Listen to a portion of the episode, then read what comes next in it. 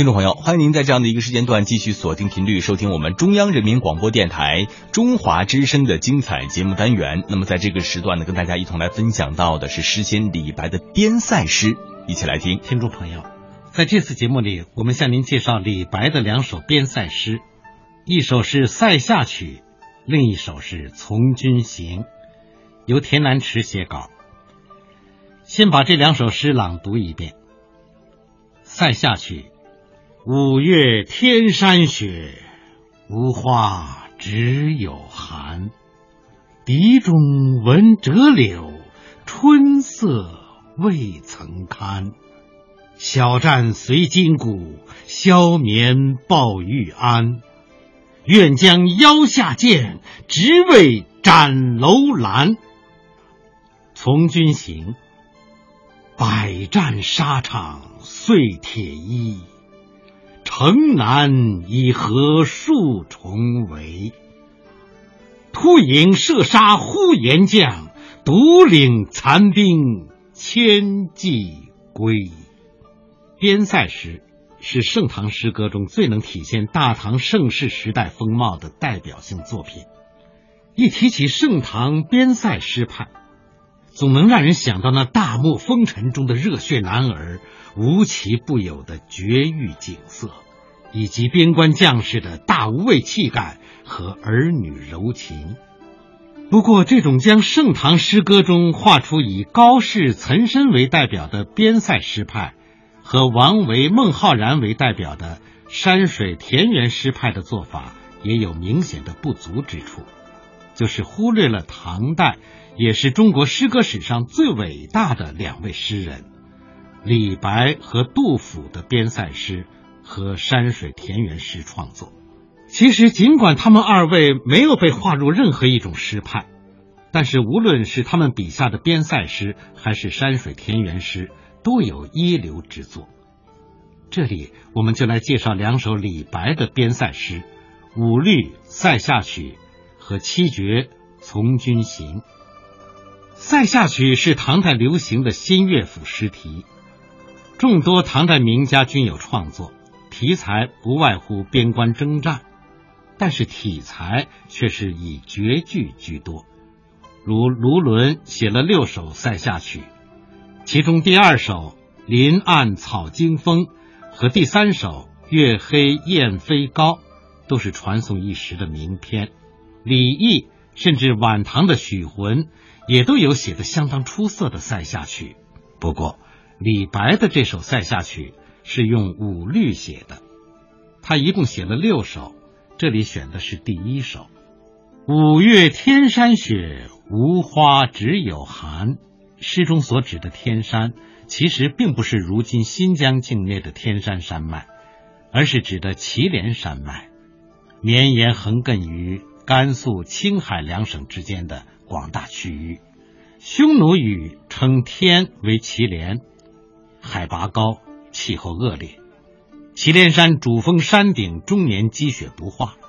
夏历五月，时逢夏至、小暑两个节气，正是一年中最热的季节。可是，在祁连山上，只有皑皑的白雪，哪里有一丝春天的气息？更不用说是看见烂漫的春花了，有的只是逼人的寒气和漫天的雪花。这是一个非常人所能想象的冰冷的世界。诗人举出五月，是想告诉人们，盛夏之际尚且如此寒冷，其余春秋冬三季，其寒可知。这是举一反三、以少见多的手法，在诗歌中是经常运用的。因为诗歌是最凝练的语言艺术，所以必须用最经济的手段来展现其丰富的内涵。但是气候的恶劣，并不能阻止边关将士们正常的情感与思维。李白作为一位情感丰富的诗人，深深懂得，长期生活在这种与世隔绝、极其艰苦条件下的人们，会更加渴望和向往。内地那种正常和平的生活与情绪。笛中闻折柳，春色未曾看。虽然将士们直到夏天仍然在经历严寒，但是他们心中却未必没有对春天的渴望。笛子原来是羌族的乐器，到了唐朝时，已经在广大中原地区非常流行了。而《折杨柳》本是乐府横吹曲词中的曲目，内容多叙离别愁思，如王之涣的《凉州词》中的名句。羌笛何须怨杨柳，春风不度玉门关，就是用羌笛演奏的《折杨柳》曲调。此诗中的“折柳”一词，语义双关。从字面上看，是讲将士们常年驻守在祁连山上，根本见不到内地那种常见的春风杨柳的景致，所以只能演奏起《折杨柳》的曲子。而真正的春风是不可能吹到他们身边的。更深层的含义，则是《折杨柳》这支古乐府所暗含的深刻历史内涵了。这支古曲是这样唱的：“上马不捉鞭，反折杨柳枝。叠坐吹长笛，愁杀行客耳。”也就是说，从字面上的意思。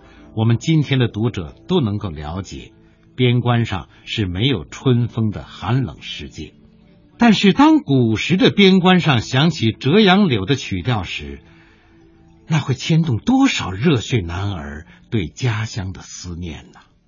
中唐边塞诗人李益有一首《夜上受降城闻笛》中的名句：“不知何处吹芦管，一夜征人尽望乡。”就是李白这两句诗的最好注脚，只不过李益的诗写于中唐，国力已衰，所以在不经意间把边关将士们那种因国运而影响的士气也全部带出，使人读了倍感凄凉。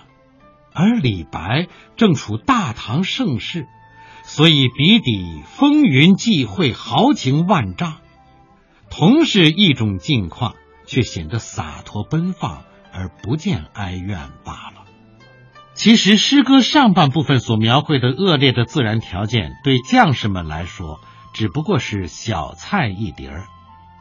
诗歌紧接下来所描绘的，才是内地那些过着安逸和平生活的人们所难以体会的军旅生涯呢。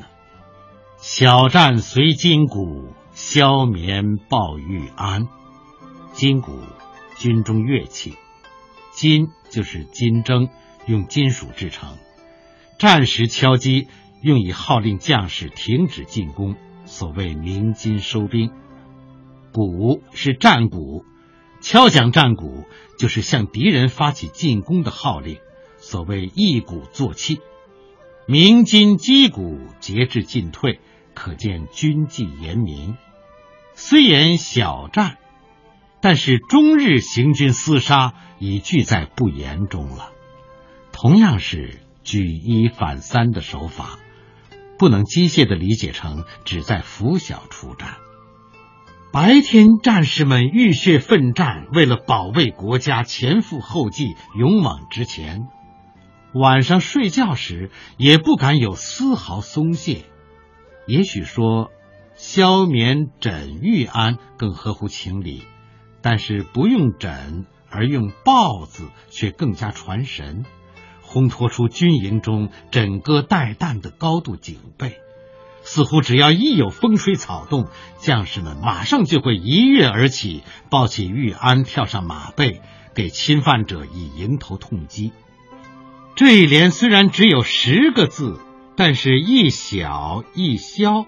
就画龙点睛的把战士们夜以继日、无怨无悔的驻守边关、英勇杀敌的可贵精神和高尚境界全盘托出，展现在读者眼前，让人读了不禁肃然起敬，为之击节赞叹。全诗至此六句直下，一气呵成，如何收尾？李白是颇下了一番斟酌的功夫的。果然，在结尾一联，诗人将笔锋一转，不再继续前面的描写，而是用了一个典故，以抒情作结。愿将腰下剑，直为斩楼兰。这是借用了西汉父子界的故事。楼兰，汉代西域国名，位于今新疆罗布泊以西，在通西域通道上。汉武帝通西域，使者经此地至大渊等国，现尚存古城遗迹。由于楼兰王贪图财物，屡次杀害西汉往来的使者。西汉元凤四年，也就是公元前七十七年。父子界受霍光派遣，祭斩楼兰王，为国除害立功。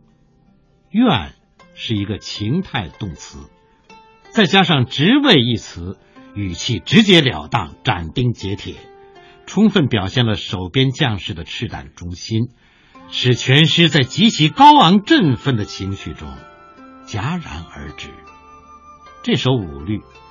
完全没有按照一般律诗起承转合、两句一换的规律，而是随着诗歌内容本身的要求而展开的，分成一种十分少见的前六后二的结构。前面三联六句是全方位描写边关。第一联“五月天山雪，无花只有寒”，是恶劣的气象条件。第二联“笛中闻折柳，春色未曾看”，是战士的以苦为乐。第三联“小战随金鼓，消眠枕玉安”，是残酷的战争洗礼。经过以上的烘托铺垫，结尾一联的“愿将腰下剑，直为斩楼兰”，更加显得慨当以慷，豪情万丈。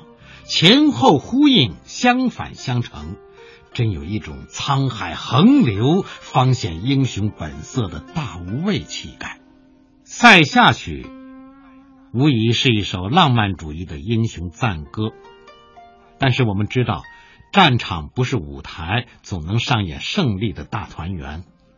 失败和痛苦同样经常伴随着那些为国守边的无畏将士。那么，当他们一旦遭遇挫折与失败，我们又应该如何对待这些血战沙场或者马革裹尸的将士呢？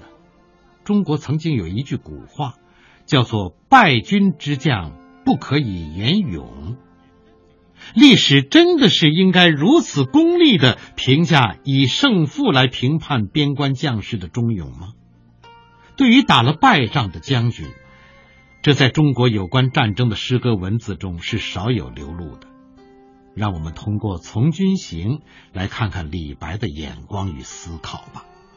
百战沙场碎铁衣，城南已合数重围。突营射杀呼延将，独领残兵千骑归。作为一首边塞诗，全篇四句，没有一句描写边地风情。也没有一个字的豪言壮语，从头到尾都是叙述事情、交代过程，却让人读完以后忍不住要眼倦沉思，实在可以说是难得的上乘之作。《从军行》的主人公显然是一位久经沙场的老将，但第一句却只写了他身上穿的铠甲，而且是一件碎铁衣。他长期以来一直征战在祖国边陲，多年的风餐露宿、浴血厮杀，连身上的铠甲都已经碎了，身上留下了累累的枪伤剑痕。百战沙场碎铁衣，这是一幅具有雕像性质的饱经血与火的洗礼的铁塔般的边将形象。虽然写的是破碎的铁衣，其实是在讴歌其铮铮铁骨。这一句先声夺人，为全诗罩上了一层悲剧色彩。此人戎马一生，经历过无数的死亡与冷酷，而此时此刻又面临着极为严峻的形势，城南已合数重围。在塞外作战，城南自然是归路。现在却被敌军重重包围，孤立无援，退路已断，眼看已是陷于了全军覆灭的困境之中了。诗歌语言极为精炼准确，字字千钧，容不得任何误解与猜疑，却又让人产生无尽联想。眼下，一个久经战阵的将军被敌人团团包围，从他那残破的铁甲，我们当然知道他是绝不可能俯首待擒、坐以待毙的。但是身处数重的包围中，面对敌众我寡、天时地利人和全无的困境，他又该采取什么行动呢？就在大家为他及其全军将士捏着一把汗而焦急万分之际，将军没有犹豫迟疑，也没有一言片语，只是当机立断的采取了最有效也是最正确的行动。突营射杀呼延将，突营就是突围，呼延是匈奴中地位仅次于左右贤王的四大贵族之一，诗中代指敌人的中军主将。只见将军一声断喝，一马当先，溃围而出，身先士卒，在三军之中直取敌人上将首级，如入无人之境。这真是有万夫不当之勇，不禁让人想起当年项羽叱咤风云、所向披靡的霸王气概。不过，他不像西楚霸王似的有勇无谋，只知蛮干，最后只落得个乌江自刎的下场，而是有勇有谋，在突营闯阵之际，擒贼先擒王，一举射杀了敌人的首领。使得气焰嚣张、数重围的敌军一时间阵脚大乱，成了群龙无首的乌合之众。他却趁机杀出一条血路，独领残兵千骑归，带着他的部队杀出重围，夺路而归。李白并不讳言失败，所以他说这一支部队此时已经成为残兵。带兵之人，当然也是一员败将了。但那个“独”字，力挽狂澜，一字千军，在气势上完全压倒了敌人的千军万马。面对这样一位沧海横流、方显英雄本色的顶天立地的英雄，怎不令人肃然起敬，发出由衷的赞叹之情？这就是悲剧的力量。也是这首小诗的魅力所在，而正当人们紧张的心情刚刚松弛下来，准备迎接这位英雄之时，诗歌却无声的已经结束了。一切是那样的突然，而又是那样的寻常。一方面，结合诗歌“百战沙场碎铁衣”一句。这不过是这位无名英雄无数征战中的百战中的一战罢了，没有什么值得大惊小怪的。另一方面，诗人是否也意识到，等待这位将军的恐怕也没有什么鲜花和掌声吧？为了把残兵败将及其忠勇之情显示出来，李白没有长篇大论喋喋不休，而是选用了七言绝句。